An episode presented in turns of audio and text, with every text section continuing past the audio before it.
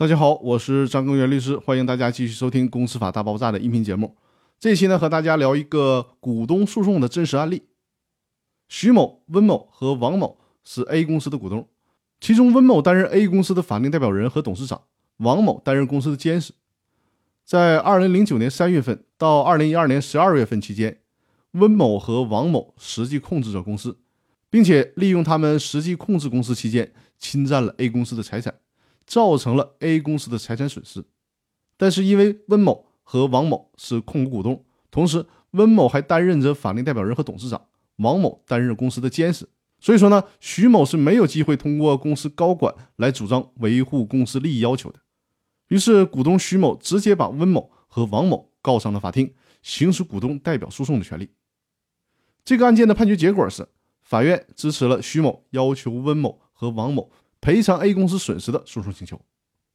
但是呢，徐某在起诉的时候也提出要求 A 公司来承担本次的诉讼的费用，结果法院并没有支持他的这个诉讼请求，这项判决就存在问题了。因为根据《公司法司法解释四》的第二十六条的规定，徐某要求公司承担诉讼费用这一项诉讼请求是应该得到支持的。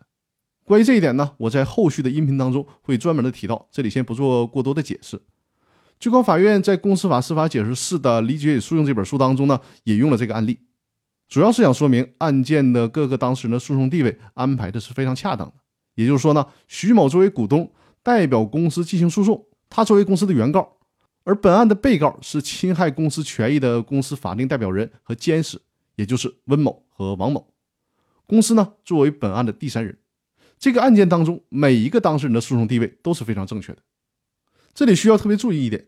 在这个案件当中，徐某并没有履行前置程序，也就是说呢，并没有先要求 A 公司的董事长温某以及监事王某维护公司的权益，没有通过这个前置程序，而是直接向法院提起了诉讼。按理说，这是和公司法第一百五十一条的要求是不相符的。但是呢，这里最高法院给出了一个观点，需要引起我们的重视。最高法院认为。由于本案的被告是公司的法定代表人以及公司的监事，所以说呢，最高法院认为，作为一个小股东的徐某，当初即便是向这些法定代表人和监事提出了要求他们起诉公司的请求，也肯定不会得到这些人员的回应。所以说呢，在这种情况下，应该允许股东直接向人民法院提起股东代表诉讼。从这个案件当中，我们就可以看出。在某些特殊的情况下，即便是没有按照公司法第一百五十一条的规定履行前置程序，也有可能直接提起股东代表诉讼。法院呢，也是可能会支持这种做法的。那好，这个案例就分享到这里，更多内容我们下期继续。谢谢大家。